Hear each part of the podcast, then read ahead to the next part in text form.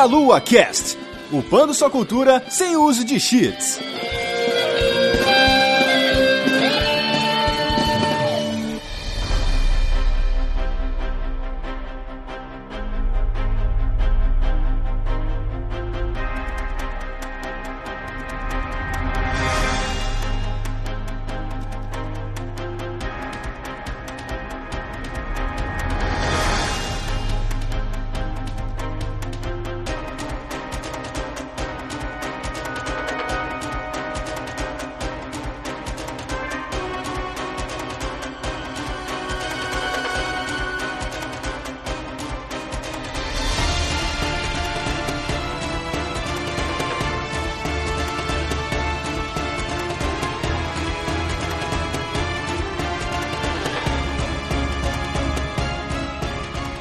Saudações, queridos ouvintes! Estamos começando mais um Meia Lua Cast. Eu sou Guilherme Vertamati e estou aqui com meus dois queridíssimos amigos e convidados muito especiais: o colosso de Rhodes da internet brasileira, Fernando Malta. E aí, gente, tudo bem? E ele que dispensaria qualquer tipo de títulos, já que ele é um guaxinim por si só, um Marcelo Guaxinim. Olá. Hoje a gente vai falar dos joguitos bacaninhas da melhor franquia de livros da história. Sim. Não era Harry Potter?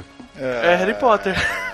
Continua sendo Harry Potter, cara. Na verdade, eu estou aqui somente para defender a, essa série maravilhosa de qualquer difamação que eu sei que vai vir do Marcelo Guaxinim. Não, os jogos são bons, os jogos são muito melhores que os livros. Gente não tá aqui pra falar da história propriamente dita, a gente tá aqui pra falar dos joguitos. Mas antes de mais nada, falem dos trabalhos de vocês, né? Nós todos somos do grupo do Deviante lá, mas cada um tem suas frentes específicas. Ah, hoje estou à frente do SciCast, eu e meu querido colega aqui presente, Marcelo Guaxinim, ambos como co-hosts do SciCast. Isso. Para você que não conhece o SciCast, é um podcast de divulgação científica que tem como lema levar a ciência de forma mais divertida possível. Enfim, episódio de muitas coisas, o Verta inclusive já esteve conosco lá, Uhum. é, estará futuramente, sem dúvida alguma. Aliás, a gente tá- já tá vivendo uma pauta, né? Já tá em construção a pauta. É, mas também vocês podem me encontrar no nosso querido Contrafactual, um podcast um pouco mais recente que tem como missão levar ao cabo a nossa imaginação e pensar mundos ligeiramente diferentes do que esse que nós vivemos. Inclusive, podcast esse que já comentamos sobre Harry Potter, já fizemos três episódios falando de mundos imaginários dentro de um mundo imaginário. Bem legais os programas mesmo, né? Vai de coisas mais simples, se o Voldemort tivesse escolhido o Neville, até qualquer outra elucubração maluca que vocês chegaram, né, cara? É sempre muito divertido gravar o Contrafactual. Em meia hora a gente tenta imaginar esses mundos malucos. Sempre, enfim, a gente se diverte muito no processo. Bacana. E você, Guaxa? Eu também faço parte do SciCast, como disse o Malta, né? Sou sidekick dele, na verdade. e faço parte, junto com a Jujuba, a gente tem o Missangas, que é um podcast mais voltado pro humor, que basicamente a gente chama uma pessoa que a gente gosta a cada 15 dias e fala sobre um tema qualquer. A gente tem um canal no YouTube também, mas a gente tá lá, Missangas Podcast também no YouTube. Ah, muito bom, muito bom. Eu gosto bastante dos vídeos também. Obrigado. Eu tive o prazer de participar do piloto do Missangas, né? É verdade, o primeiro programa foi com contigo. Que era porque se desse errado a gente podia descartar tranquilamente, sem problema. Então a gente vai entrar agora no mundo dos joguitos de Harry Potter, mas antes a gente tem os recadinhos.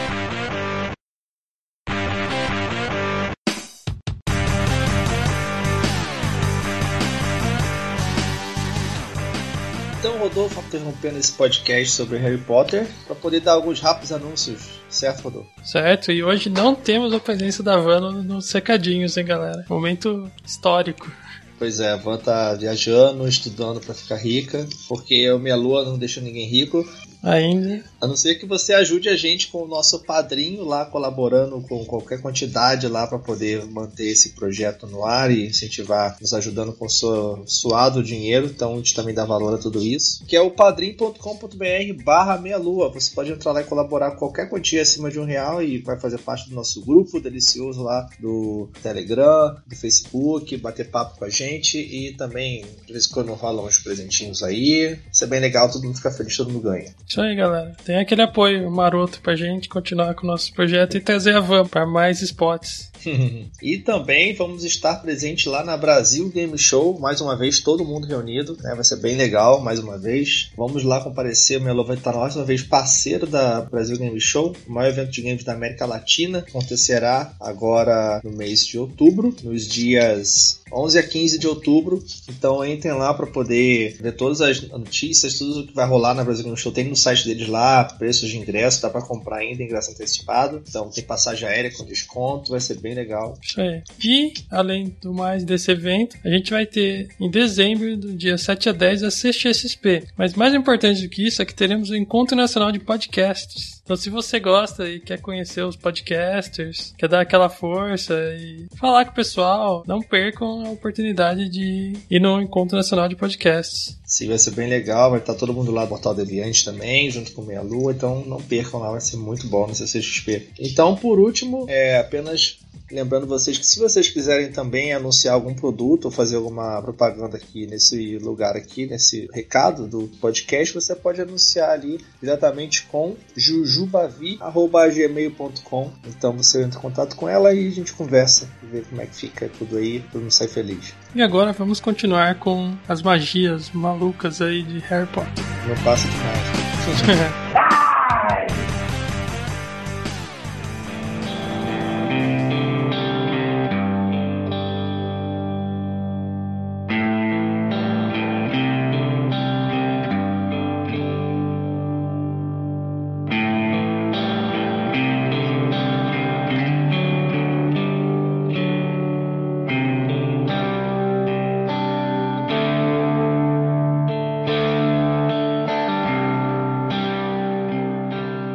estamos de volta.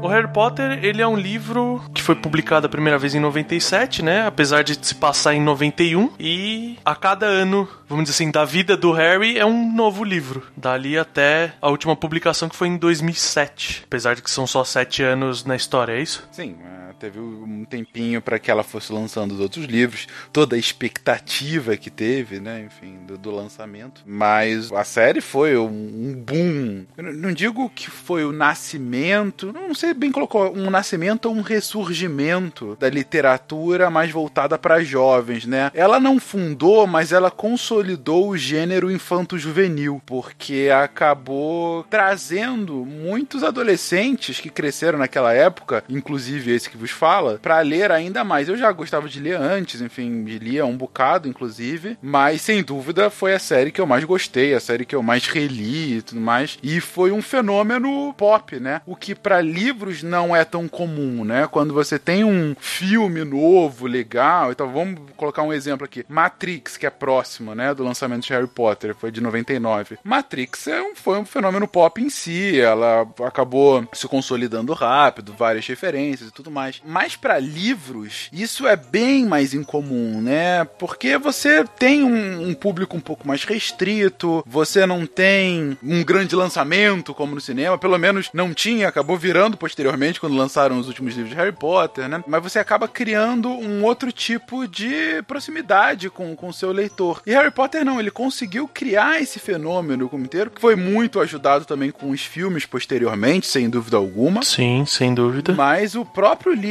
já criou um, um fenômeno, um fenômeno. Foi uma, uma geração que acabou crescendo em torno de Harry Potter e que acabou levando a outras gerações posteriores com livros, particularmente eu não gosto tanto, mas não dá para negar que também tiveram grande influência, como por exemplo Crepúsculo, posteriormente. Percy Jackson. Exatamente. E outras séries voltadas para o infanto juvenil. Eu acho engraçado, assim, é genial a, o Harry Potter se passar em 91, porque se ele fosse em 2017, o Voldemort teria ganho porque as crianças estariam brincando com o celular. Todas. Ninguém explorar a porcaria do colégio. Tem um iPhone, caramba. Eu achei que você ia falar que ele ia ganhar porque ele ia entrar numa discussão no Facebook.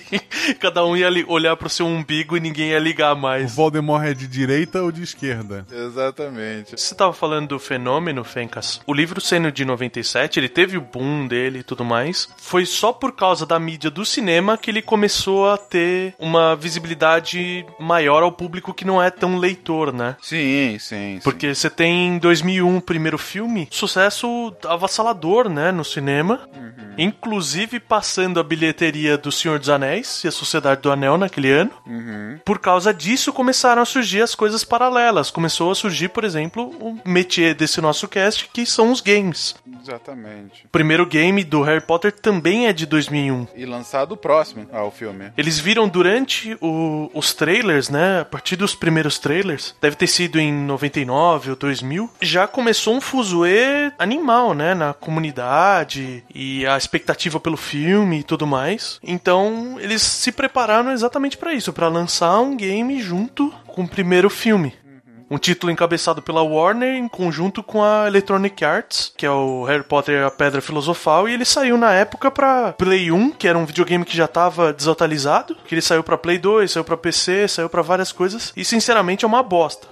Eu joguei o primeiro, o Harry Potter Philosopher's Stone, é, pra Game Boy, né? E, e Game Boy era um modelo mais de RPG. Tinha elementos de RPG, né? Enfim, que você jogava. Que eu, eu lembro que eles, inclusive, lançaram o famoso feitiço que foi só dos jogos, que é o Flipendo, né? Primeira vez que eu vi o Flipendo, eu achei fantástico. Enfim, que é um, um feitiço feito só pra que era tipo uma magia de nível fraco, assim, né? Deles. Uhum. E assim, mas era bem RPGzão mesmo, jogando com Harry, turnos e batendo e volta e tal. Lembro até hoje de, do- da batalha final contra o Quirrell, depois contra o o Voldemort, ele dando uma agarrada em você, assim, e quase te matava com uma agarrada só. Assim, era bobinho, mas pra quem gostava, era legal jogar Harry e suas desventuras, explorando o castelo, pegando itens pra fazer poções e tudo mais. Eu joguei a versão do Play 1. Eles usaram a engine que, que lembra muito a engine do Jax, que é aquela, aquele jogo da lagartixa. Não sei se na época vocês pegaram esse jogo. Sim. Sim, sim. Visualmente o jogo era exatamente igual o Jax e ele era divertido, né? Como você disse, você tinha todo esse negócio de pegar poção e tudo mais, mas o que me incomodava é que você enfrentava uns inimigos que não fazia sentido na história.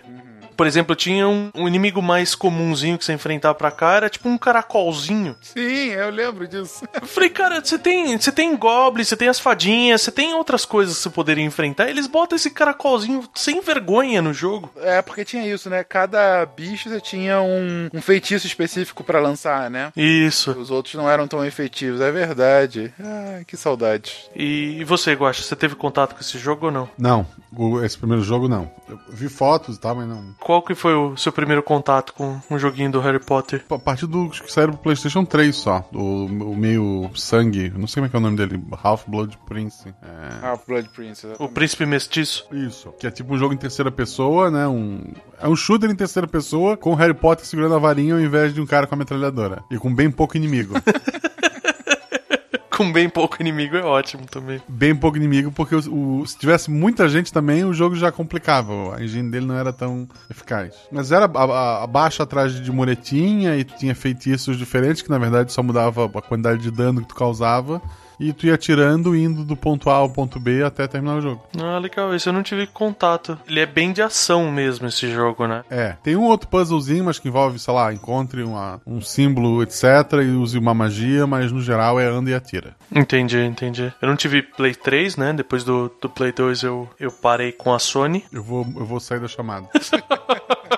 Mas eu tinha um Game Boy Advance que arrastou os jogos até exatamente o da Ordem da Fênix e depois ele teve um porte assim espetacularmente mal feito desse jogo que era do Play 3.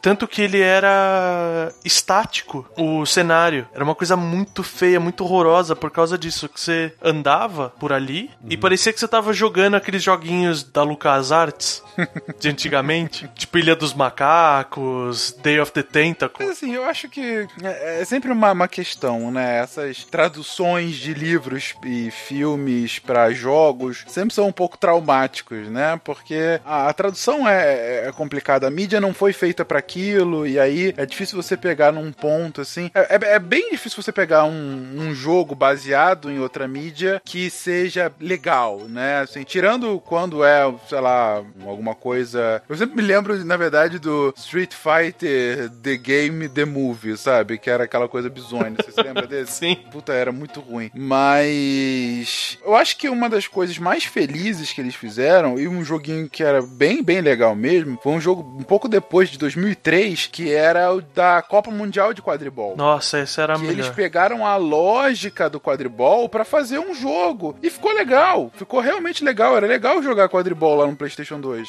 E assim, a não ser que você seja aquelas ligas de quadribol que existem aí, que eu também acho divertido, que as pessoas ficam correndo com vassoura entre as pernas, né? E tem que. Já viu o jogo do quadribol de fato?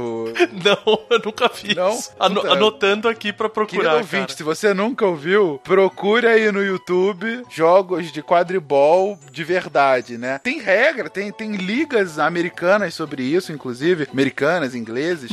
O jogo é malucão, cara. Na verdade, acaba sendo uma espécie de handball, né? Enfim, que tá todo mundo com, com a bola e tudo mais. E aí você tem algumas regras do tipo, ok, a goles só os artilheiros podem manusear e tal, você tem o goleiro. Aí os batedores, eles ficam é, batendo com bastão, tipo, joga pra cima e bate com bastão os balaços. E se você é acertado por um balaço, você tem que ficar parado por um tempo, entendeu? E, mas o mais engraçado é que em determinado. É, é- é o pomo, né? Em determinado momento, alguém sai do meio da plateia, uma pessoa toda vestida de amarelo.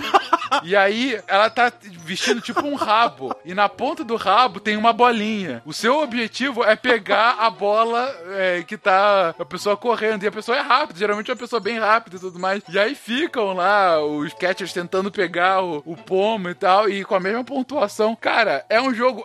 E todo mundo com uma. Tirando o pomo, né? Vassoura entre as pernas. É muito maluco. Cachecol também. Cachecol algum, deve ter. Isso facilmente vence corrida Naruto. Isso facilmente vence corrida nada. Facilmente. É tipo um jogo de queimada. Isso. Com todo mundo tem a bola, tá ligado?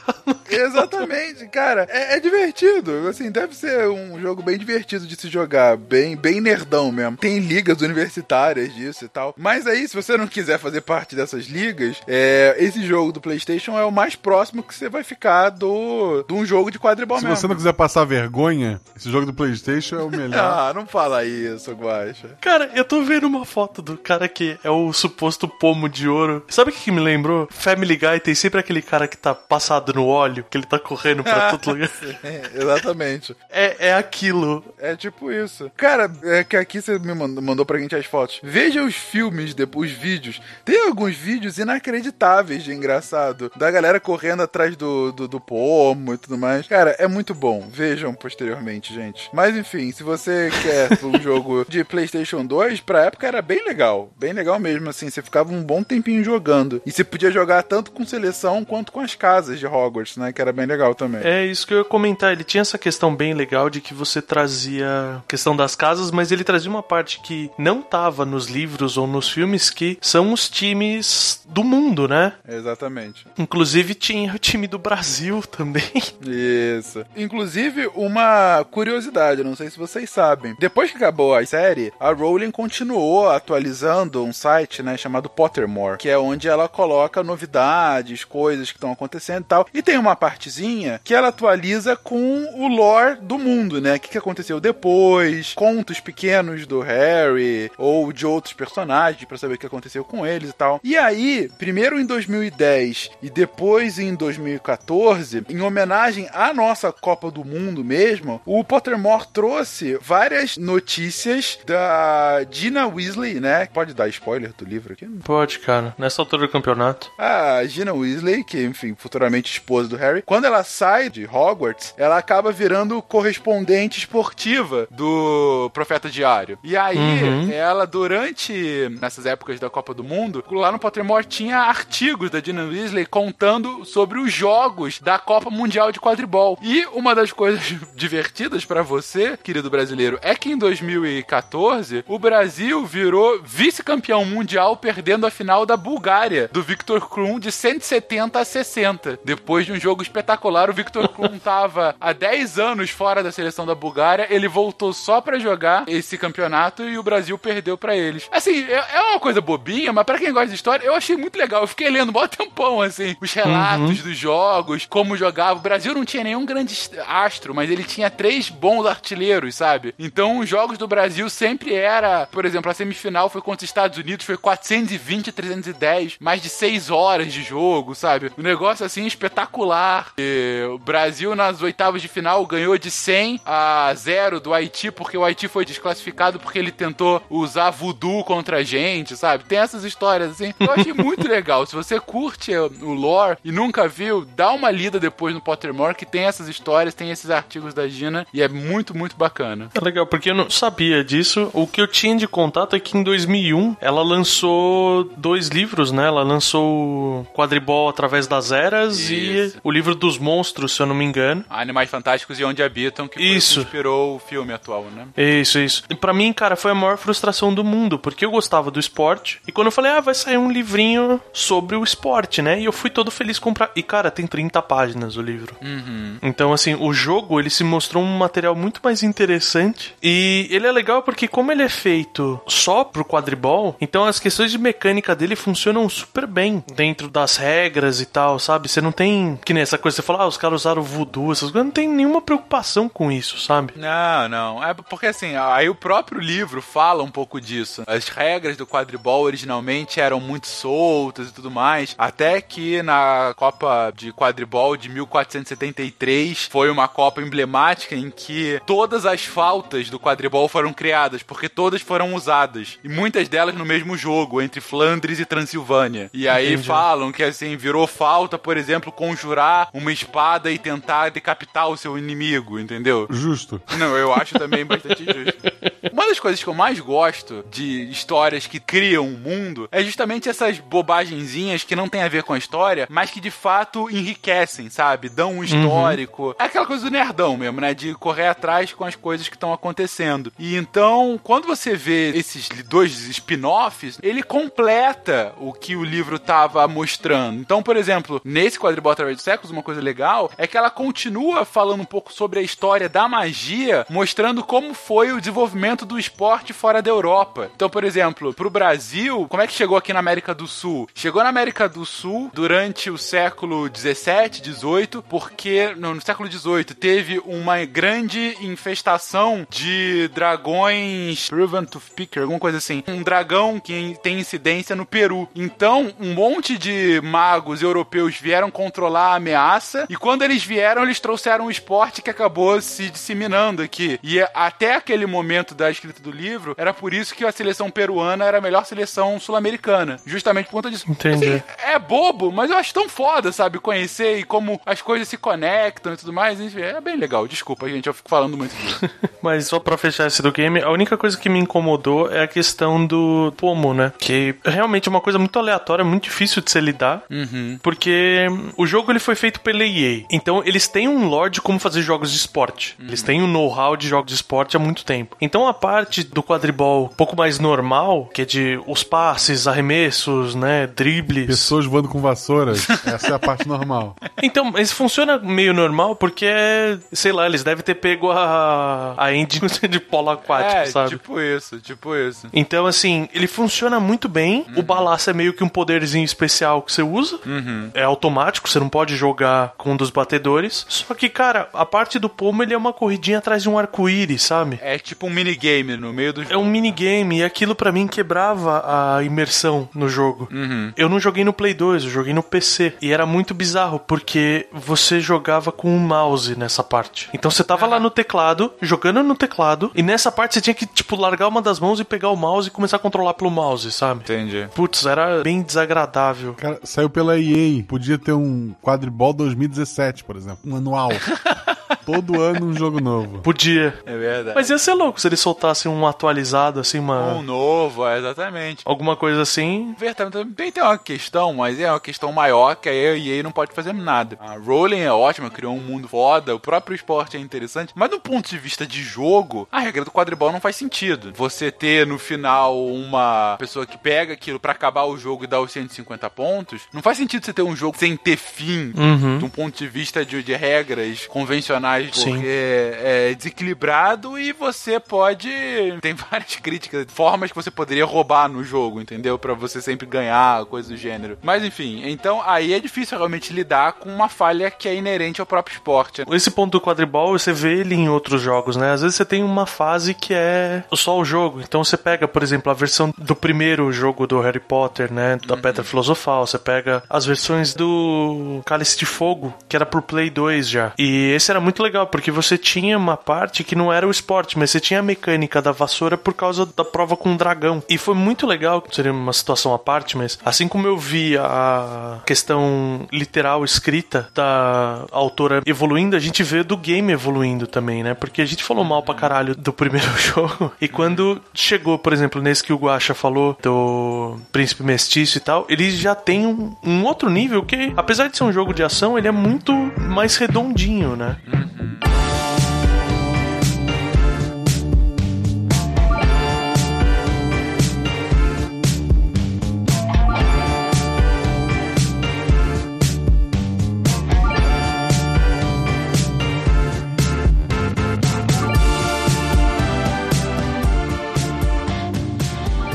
Que outros jogos, vamos dizer assim, dessa leva principal vocês jogaram? Vocês pegaram até o fim, jogaram os sete joguinhos? Ou oito, né? Porque eles acompanharam o filme. Sim, sim. Eu, eu joguei frequentemente até o quarto. Todos com uma lógica um pouco similar, né? Mudava um pouquinho a história, tinha exploração do castelo e tudo mais. Muda um pouquinho os inimigos, mas, assim, não vi grandes mudanças, né? E não joguei nenhum da versão Lego. Guaxa, Lego você jogou já, né? Todos. aham. O problema desses, da maioria desses jogos é que eles são feitos na correria pra lançar com o filme. Sim. Concordo. Alguns até, tipo, esses da era PlayStation 3 pra frente são legais de jogar, mas tu vê que são curtos, inimigos repetitivos, um pouquinho mais de acabamento nas animações, mas tu vê que, pô, tinha um potencial e só, sei lá, ficou corrido, falta tempo pra polir. O Lego não ficou preso a isso, porque o Lego são dois jogos, um com o ano 1, 2, 3 e 4, e o outro com os três anos restantes, mas dividindo em como é feito nos filmes. Tu divide o último Sim. ano em dois, né? Então é como se tu vivesse Sim, quatro exato. mundinhos ali e, pô, Lego, jogos Lego quem nunca jogou, pelo amor de Deus, vai jogando a história do filme com zoeira o tempo Uhum. todo, um monte de, de zoeira. O Lego é campeão nisso, né, cara? Do senso de humor dele é muito bom. Transformar a varinha do oponente numa banana, sabe?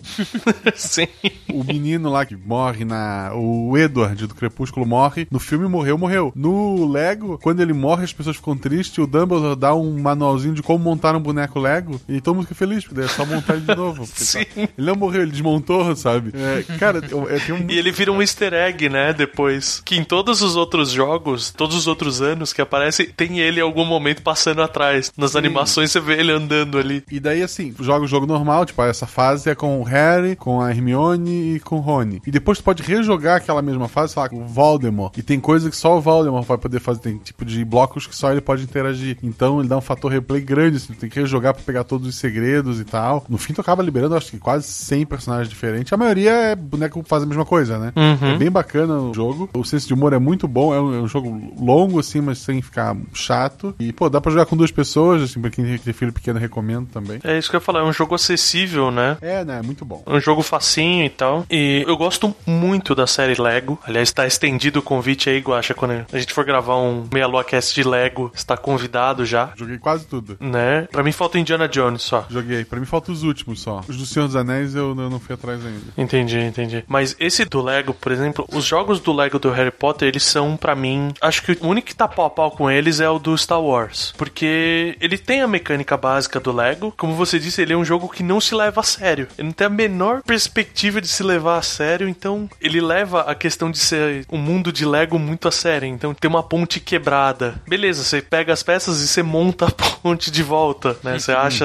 as pecinhas e constrói a ponte. E particularmente eu joguei o- os dois jogos de Lego do Harry Potter pro Wii na época. E eles aproveitaram algo que depois a gente vai ver no Kinect, que vai ver no PlayStation Move, mas de você usar o movimento do controle pra fazer a magia. Então você tinha um botão que era meio que a magia padrão, que na maior parte dos personagens era só um ataquezinho qualquer, mas você tinha os movimentos. Então eram coisas assim. Eu joguei, realmente sou apaixonado pelos jogos do Lego, então eu joguei o do Wii, que você usava o controle para fazer os movimentos, e depois eu joguei as versões do Nintendo DS que você usa o touchpad para fazer o. Como se tivesse que desenhar as runas com a canetinha para funcionar a magia. Então, assim, é um jogo tão simples e ao mesmo tempo ele traz uma imersão tão grande porque pareciam dois retardados na sala. Eu e minha esposa em pé, agitando o controle. Sabe aquela cena de propaganda do Wii da família feliz, assim? A única experiência que eu tive foi com o Harry Potter pra essa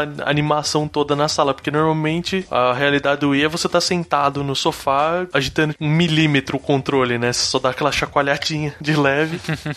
Gosto bastante dessa questão que você falou do humor. Ele passa a ser assim, Harry Potter já é teoricamente algo pra criança, no sentido assim de que a idade é 12, né, do cinema. Esses últimos são filmes mais pesados e tal, acho que chegou a 12, mas não passou disso. E o Lego ele traz ainda mais pra perto e ele tem a mecânica, acho que pelo menos no controle do Wii ele tinha tipo quatro botões. Isso de ter a, a liberdade de fazer os movimentos com a varinha, isso é coisas da Nintendo, né? De fato, eu acho espetacular. Porque, mais uma vez, se você. Puta, imagina uma criança, adolescente, ou mesmo como a gente pôde ver pelo Virta agora, um adulto, né? Ele é Eu não sou parâmetro, né? Você sabe que eu não sou Então. parâmetro.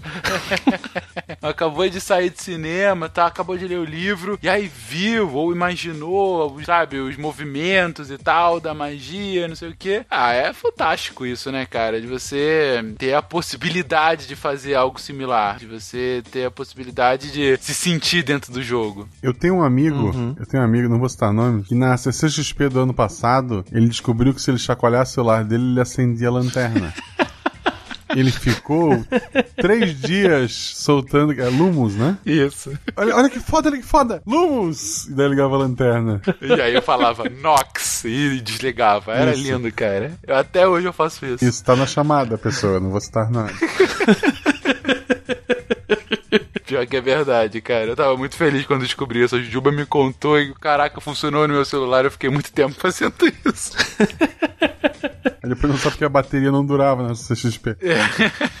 Uma coisa que é interessante desses jogos, dessa questão de movimentação, é o quanto que ele abre pra minigame. Misturar poção. É, exato. Tô vendo aqui a gameplay do último jogo de Harry Potter, da batalha contra o Voldemort. É legalzinho, cara. Eu tinha visto. Do normal, não do, do Lego. Eles acabam sendo bem similares os jogos, né? Ele, ele tem até uma correção visual um pouco, mas ele não chega a ser. Não, não são jogos novos, né? Você tem, é, muda a história e tudo mais, mas a lógica é sempre parecida, né? Era difícil hum, não ser, né? Realmente, sejamos francos. Mas eu, eu gostaria, por exemplo, de ter um, um ambiente um pouco mais elaborado, assim, né? Eu, eu gostaria de ver jogos menos shooter e mais puzzle, por exemplo. Uhum. Que é uma coisa que, o, que esse de Lego ele traz um pouquinho, mas é bem, bem pouco por causa da, da mecânica de Lego. Porque o- esse jogo de Lego, basicamente, se você deixar muito cru, vamos dizer assim, pelo menos a versão do Wii, ele tem tão poucos botões no controle que o mesmo botão ele faz toda a magia. Então, por exemplo, se você tá andando perto de um arbusto e você precisa pôr fogo, você aperta o botão, ele usa incêndio. Se você tá perto de uma plataforma, ele usa o Vingar de Leviosa, o mesmo botão. E assim vai. Então, ele funciona muito bem pra criança, porque a criança trabalha essa parte de imersão e de estar fazendo as coisas sem uma complexidade grande do controle. Da poção, tu tinha vários potes de cores diferentes numa mesinha. Clicava, quase como se fosse um mouse, mas controlando ali com o analógico. Tu ia adicionando num caldeirão, controlava a temperatura, tu via a cor que vai ficando. É uma versão mais hardcore do Resident Evil 1, que tu tinha que montar um negócio pra matar a planta. Tu Sim. mistura ingrediente X com, com Y e forma um terceira e junta um outro ingrediente. Ah, e daí legal. tem hora que a poção tem que ser fria, tem hora que a poção tem que ser quente. Ele vai te dando uma, uma receitinha e tu vai montando. E no fim tu ganha uma nota por essa poção, como se fosse uma aula avaliada. E daí essa nota dá estrelas e tal. É bem simplesinho, mas é, é, é divertido. Pro Príncipe Mestiço, imagino que seja uma parte considerável do jogo, né? Enfim, pro plot é super importante as aulas de poção. Não, no jogo principal é bem simples. Ah, é? E depois tu libera um modo em que tu vai fazendo poções só pra ganhar ranking nos clubes. Ah, entendi, entendi. Um minigame, assim, que você tem acesso. Tem corrida de vassoura, mas ele é um minigame. Depois que tu termina o jogo, tu libera é, as pistas, né? Entre aspas, são os arcos que tu tens que passar. E daí tu vai correndo lá com a vassourinha e, e vai fazendo, libera vassouras mais rápidas e tal, tem esses minigamezinhos. Entendi, entendi. A versão do DS que eu joguei, essa não é de Lego, também a normal, só que era do Ordem da Fênix. Ele tinha a mecânica bem parecidinha também. Eles usaram a mecânica daquele jogo que chama Cooking Mama. Outro jogo que também tem essa mecânica é aqueles de cirurgia. Você tem que fazer o corte na direção certa, aí você troca a ferramentinha pra abrir e tal. E nesse jogo ele era muito legal, porque ele usava o touchpad, então assim, você tinha, sei lá, vamos chamar de giromba o ingrediente, porque eu não sei o nome daquelas porra. Giromba. bom Mas você nome. tinha que cortar até uma certa parte e você não podia cortar muito grosseiro, sabe? Você tinha que passar as linhas fininhas. Só que ao mesmo tempo tinha isso, o caldeirão tava no fogo. Então a Uhum. temperatura ia subindo e você tinha que jogar os ingredientes rápido o suficiente. Dá essa abertura de mecânica que é bem legal. Tem um que eu gostei bastante na época, a versão de Play 2 do quarto livro, né, do Uhum. Cálice de Fogo, porque você tem a magia de água. E pra mim, assim, na época ele era o concurso da, da tecnologia visual que tinha. Eram os efeitos de água estavam super em alta na época. E eu lembro que era ele e o Final Fantasy X que tinham as magias de Water que também traziam essa parte visual assim, e era muito legal, porque eu tinha vindo de uma batida de ah, vou pegar todos os jogos. Tinha um Play 1 e um Play 2 encostado em casa, então eu joguei os que eu tinha de Play 1, depois do Play 2. Foi, foi muito legal ver essa, essa evolução assim. E a gente tava falando dessa questão da imersão e de adequação para criança, depois mais pra frente com o surgimento do Kinetic e do PS Move, veio principalmente o do, o do Move, que é mais legalzinho, que é aquele Book of Spells. Eu joguei esse. Ah, você jogou? Eu joguei na FINAC. Eu ia na FINAC da Paulista pra jogar ele porque eu era idiota e queria brincar, sabe?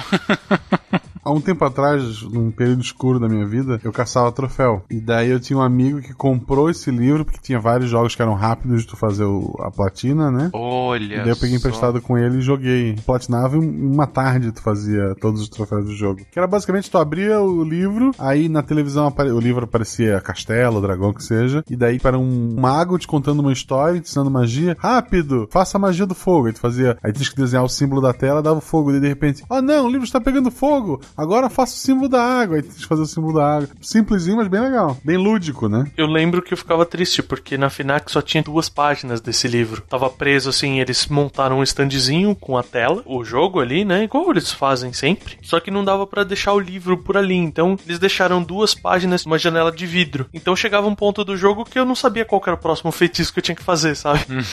Você não, não, não tinha o que olhar, não tinha o que fazer, então era. Não, não, nesse como era um livro, tu podia tocar, eu podia voltar a página pra ver alguma coisa. Wonder Book, né? Book of Spells. Uhum. Cara, bem lembrado, esse jogo foi bem bacana ter jogado. E ele serve muito pra você ver a capacidade do próprio PS Move, né? Sim. Porque ele, ele usa toda a movimentação, a captura de movimento que a câmera fazia, tudo, né? E eu vi depois a versão do Kinetic e, aí, cara, era muito mais quebrado do 360, né? Ele tinha uma câmera muito merda, cara, era muito quebrado, muito ruim de manusear. Eu tô vendo aqui pela lista de troféus, tipo, o primeiro feitiço que tu aprendia no livro era levitar. Aí tu passava de página, na outra página tinha aqueles mandrakes, que é, em português chama é mandrágua, né? Aham. Mandragora, isso. Elas fugiram do pote, estavam correndo, tu tinha que levitá-las, e daí com o move, movimentar como se fosse a varinha, colocar de volta nos, nos potezinhos. Que foda. Era sempre assim, uma página te ensinava um feitiço, na seguinte ela tinha um problema pra te resolver. Bem Uhum. bacana. Isso me lembrou aqueles jogos, tinham aqueles RPGs de livro. Você tomava decisão escolhendo pra qual página você ia. Livro-jogo.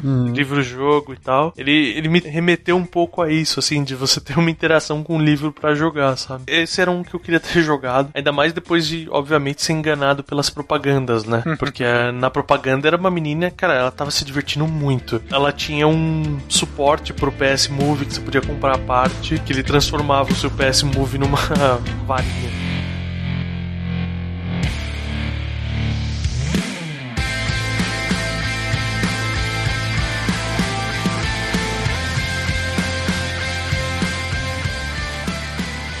Vocês fossem pensar num tipo de jogo com essa temática e tal, como vocês gostariam que fosse? Que mecânica? O que vocês gostariam que trouxesse pra cá? Eu, eu, eu, sou muito crítico de jogo que tenta imitar o filme, assim, porque realmente a história fica meio esquisita e tal. É, é diferente, simplesmente diferente. Então eu imagino que assim, os jogos que eu mais gostei de Harry Potter eram justamente aqueles que.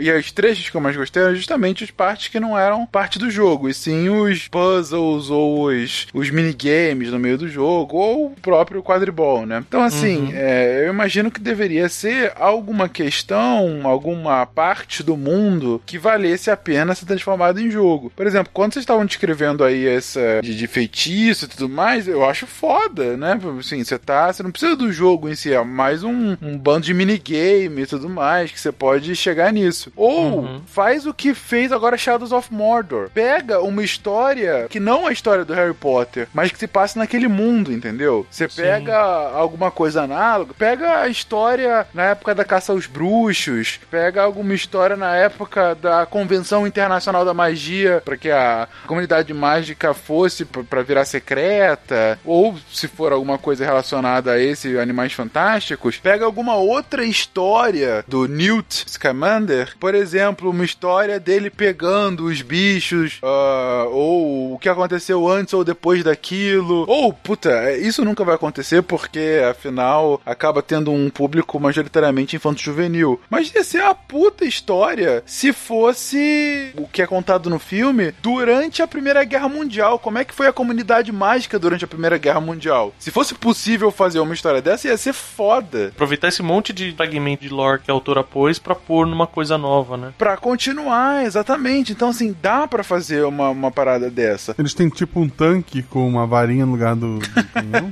Cara, ia ser muito da hora isso. ia ser o tanque mais frustrante do mundo, né? Isso foi uma coisa que realmente se discutiu quando da menção dele no, no filme sobre isso. Que ele fala, em determinado momento, o trouxa que tava acompanhando, esqueci o nome dele, o gordinho. É muito errado você falar. Ah, tinha um trouxa gordinho o, acompanhando o ele. O trouxa gordinho, né? O... Era o guaxinim dele. que vacilo. Tava lá o acompanhando e aí eles comentam sobre a guerra e tal. E aí ele perguntou onde é que você tava durante a guerra. Ele falou, ah, eu tava cuidando dos dragões. olha que foda! Imagina como é que foi durante a guerra os exércitos bruxos daqueles países lutando em cima de dragões, jogando magias uns nos outros, entendeu? Escondidinho pra ninguém ver, né? Tipo, vamos lutar ali, ó. Ali não tem ninguém. tem todas as, as dificuldades logísticas, de fato, de como isso não seria percebido. Suspender ataque, tem um trouxa lá embaixo, ok? Recorda. É. Tem um trouxa na frente, né?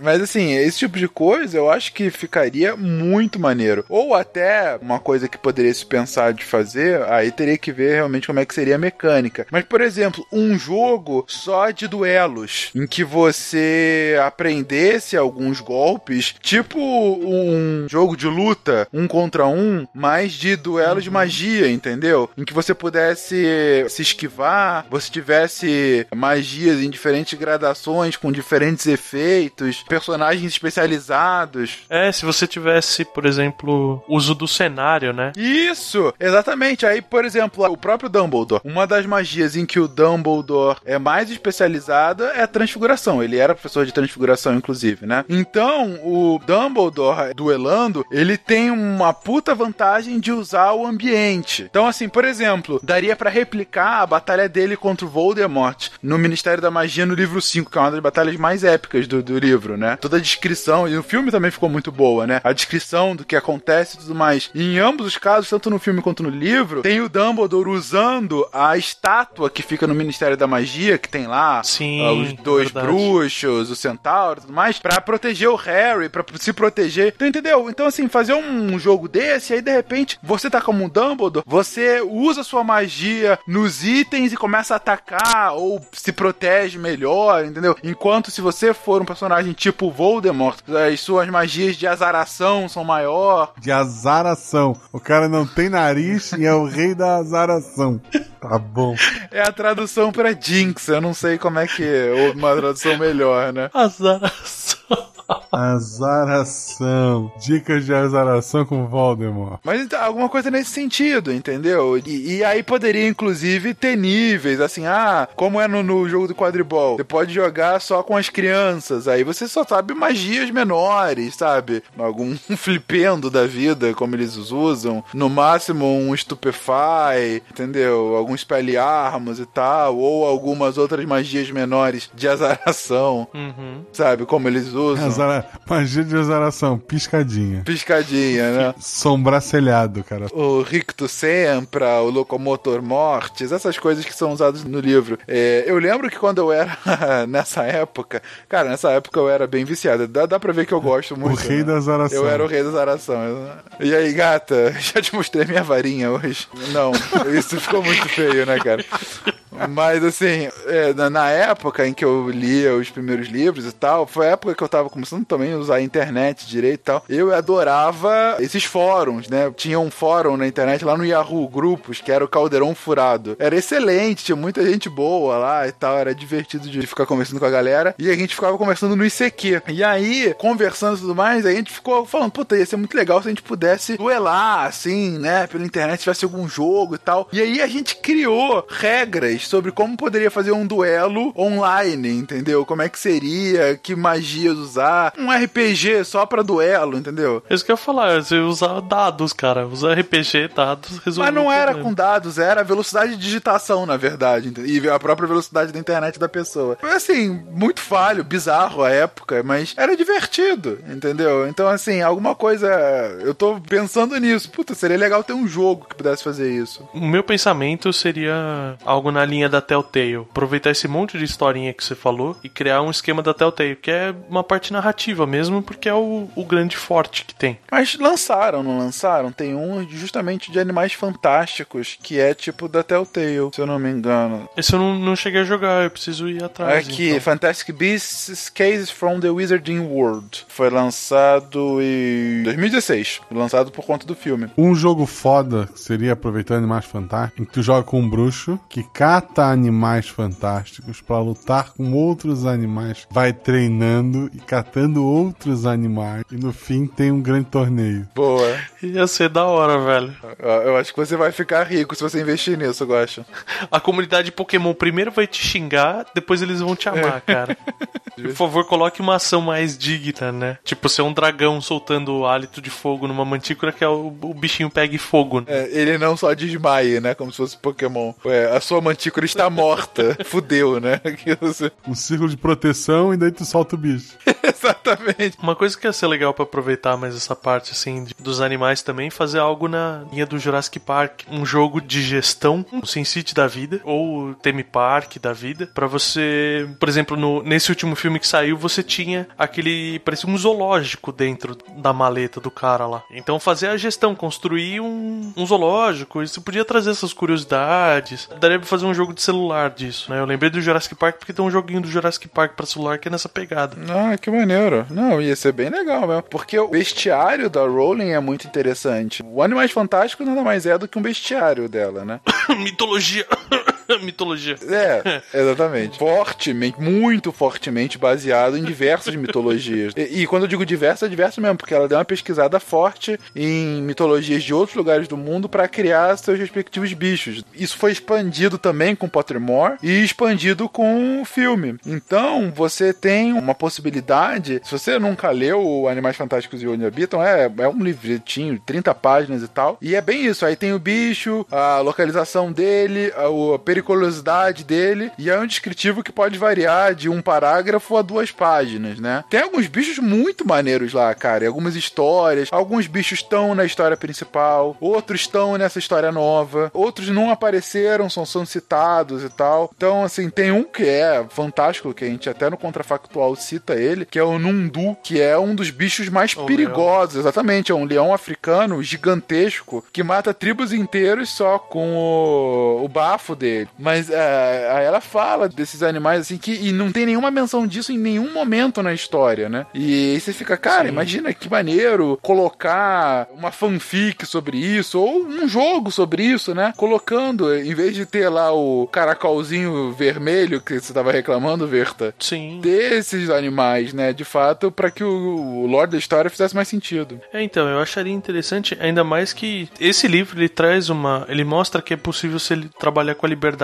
artística, vamos dizer assim, no sentido de que ele é todo comentado, né? Esse livro. Ah, sim. Que nem tem a parte da Aragog lá, que tem um, um comentário do Ron, que ele, tem, sei lá, periculosidade 4 estrelas, ele bota umas 15 estrelas depois, sabe? Exatamente. Aí no, no próprio descritivo tá falando: ah, suspeita-se que há um ninho de acromântulas nas florestas britânicas. Aí eles escrevem lá, confirmados por Harry Potter e Ron Weasley, né? Muito legal mesmo esses comentáriozinhos. E outra coisa que surgiu muito na época, principalmente na época que a gente ainda jogava bastante coisa em Flash, eram os jogos, os date games, que saíam com a temática do, do Harry Potter, que você dá as respostas certas pra conquistar, né? Não, não, ia, não chegava no oba-oba, mas era uma coisa mais casta os joguinhos. E e já que estamos falando desses jogos, ouvintes do Meia Lua, nunca procurem True Love. Nunca. Nunca joguem esse jogo. True Love tem em português, inclusive. Ele rodava em Windows 95. Teria que fazer uma gambiarra, mas vocês não vão procurar. Não procurem. Mas por que, cara? O que, que tem de tão ruim esse jogo? Não, não. É, é hentai, gente. É pesado aqui. Não, Ah, entendi. É, porque você tem esses dois níveis, né? Desses date games. não, tem três. São três. O namorinho normal, o hentai e aquele que é tipo um pombo.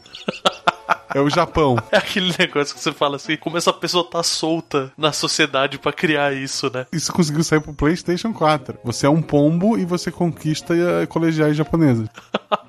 Quem que sou eu pra criticar o Japão por isso? Tem isso mesmo? Tem, isso não, isso não foi uma piada. Isso é assustador, Fê. Você é um pombo e você tem que conquistar colegiais. Os japoneses têm problemas às vezes. Mas enfim, pra gente fechar, falar um pouquinho de jogos que não são digitais, né? Primeira coisa, né? Sempre que alguma coisa faz sucesso, você sai um banco imobiliário daquilo. Eu não sei se vocês chegaram a ter contato com alguns jogos de tabuleiro do Harry Potter, com essa, com essa mídia e Eu tal. já vi os jogos de cartas de Harry Potter. Puta, muito tempo atrás, mas eu lembro que tinha. Inclusive, eu acho que teve um jogo também de cartas do Harry Potter. Posso estar enganado, mas acho que teve. Além desses, né? Além do Monopoly da vida, que era divertido, né? Você tem as partes né, da Inglaterra pra comprar e tal, né? Você tem o tabuleirinho bonitinho com de Monopoly mesmo. E é legal que as pecinhas, o Monopoly ele tem, pelo menos o original, ele tem muito cuidado com a qualidade do- dos produtos, né? Que ele faz. Então, as pecinhas do Monopoly, elas são de ferro, cara. E é muito bonitinho. Então, você tem um chapéu seletor, você tem um caldeirãozinho, você tem uma vassourinha, sabe? São coisas muito legais, vale muito a pena. Mas além desses, eu tive contato com um joguinho de quadribol de tabuleiro, cara, que é muito, muito legal. Que na verdade, assim, o jogo principal ele gira em torno de você pegar o pomo de ouro e ele tem essas cartinhas, né? Usa dados e você tem as cartinhas. Ele lembra um pouco um joguinho de dama, porque ele tem um tabuleiro todo quadriculado e você vai posicionando as coisinhas, as pecinhas e tal e movimentando. As cartinhas te ajudam, né? Você pode usar pra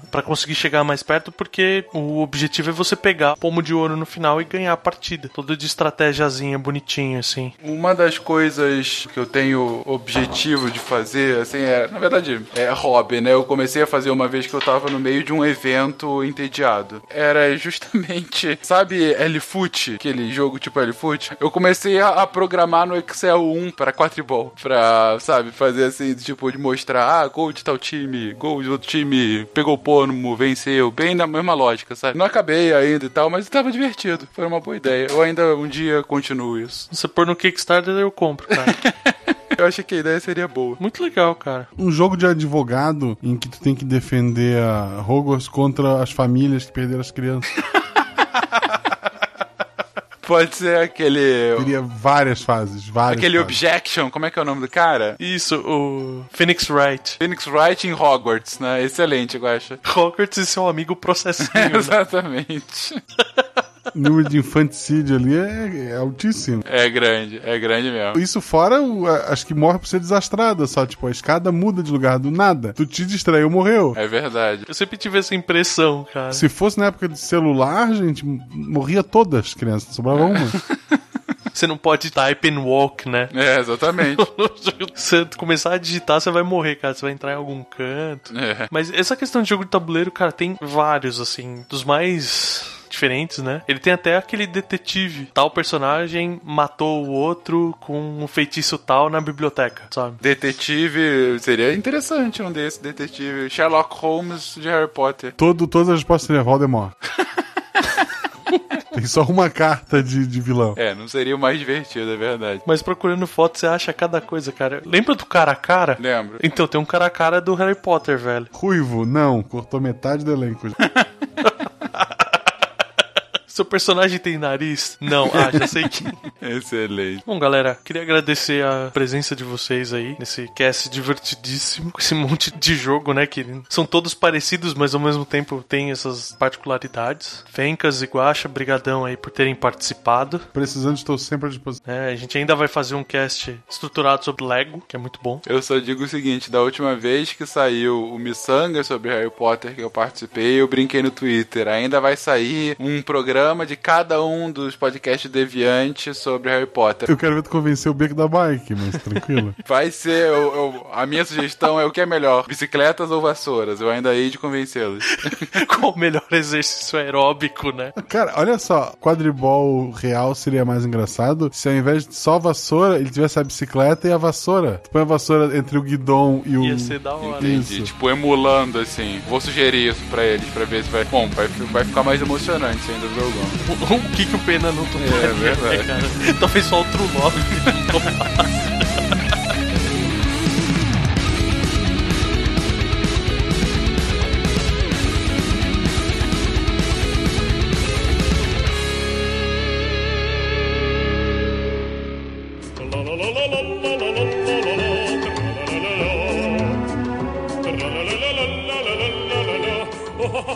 Rodolfo, estamos de volta. Eu aqui bateu junto com o Wolf. Ah, pra falar alguma coisa? é porque te usaram aquele feitiço que te deixa mudo, né, cara? Deve ser.